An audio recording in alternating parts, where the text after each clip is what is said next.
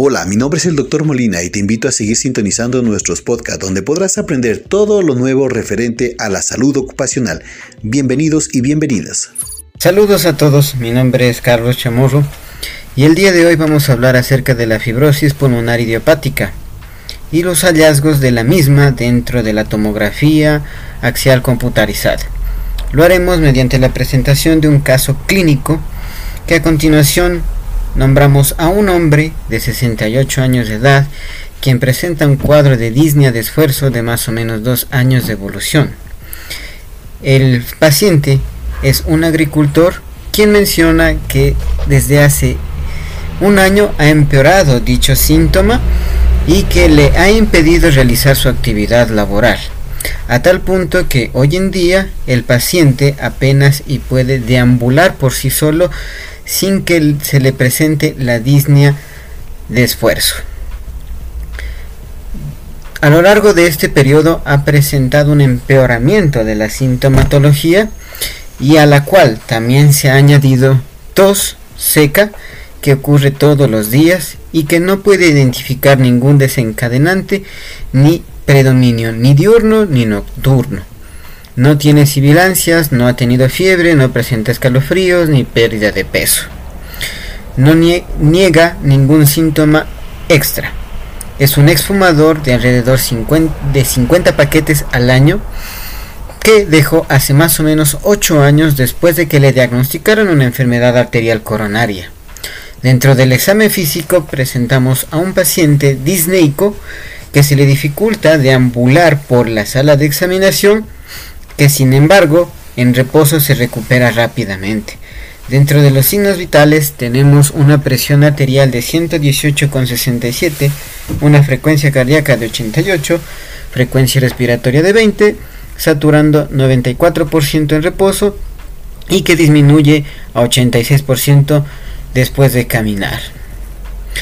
A la auscultación encontramos crepitantes bilaterales de predominio basal no encontramos sibilancias. El resto de examen, de examen regional es normal. Por lo anterior, le solicitamos al paciente que se realizara una tomografía de tórax, donde encontramos los siguientes hallazgos. Una deposición heterogénea de colágeno con focos fibroblastos y panalización o empanal de abejas. Estos hallazgos son típicos de la enfermedad anteriormente descrita llamada fibrosis pulmonar idiopática o también llamada por los hallazgos histopatológicos de neumonitis intersticial.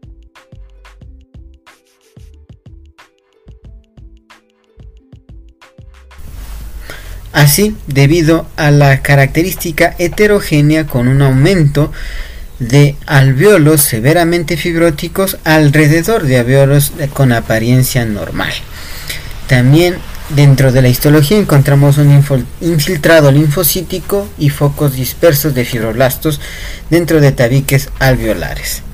La fibrosis pulmonar en etapa terminal da como resultado la formación en panales de abeja con pérdida de estructura alveolar.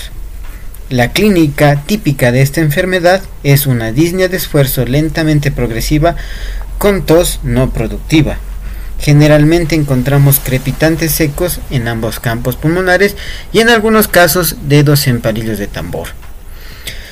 Dentro de la epidemiología encontramos que se presentan más en pacientes mayores de 50 años y dos tercios de los mismos refieren como antecedente el tabaquismo Dentro también de esta enfermedad hay que recalcar que no tiene una causa específica así como tampoco un tratamiento específico. Los diagnósticos diferenciales de la misma podemos abordar como la proteinosis alveolar difusa, que es una enfermedad de una presentación clínica similar a la fibrosis pulmonar idiopática, caracterizada también por una disnea progresiva. Sin embargo, la tomografía computarizada nos da el diagnóstico haciendo énfasis en el hallazgo de lo denominado como pavimento loco, que no es otra cosa que infiltrados de vidrio deslustrado y tabiques alveolares engrosados, donde no hay fibrosis. Otra enfermedad con la que se puede confundir la fibrosis pulmonar idiopática y es mucho más común en nuestro medio es la EPOC. La EPOC se caracteriza por una destrucción alveolar con cambios enfisematosos.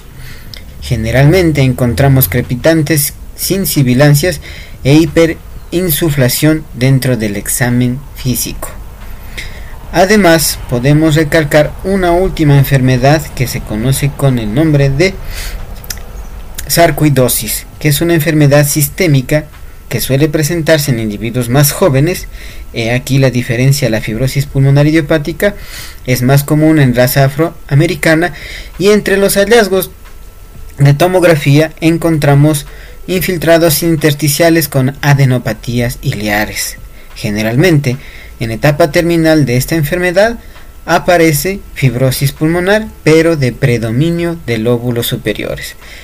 Eso sí, hace diferencia a la fibrosis pulmonar idiopática que se presenta en las bases de los mismos. Espero que esta pequeña información haya sido de utilidad. Muchas gracias.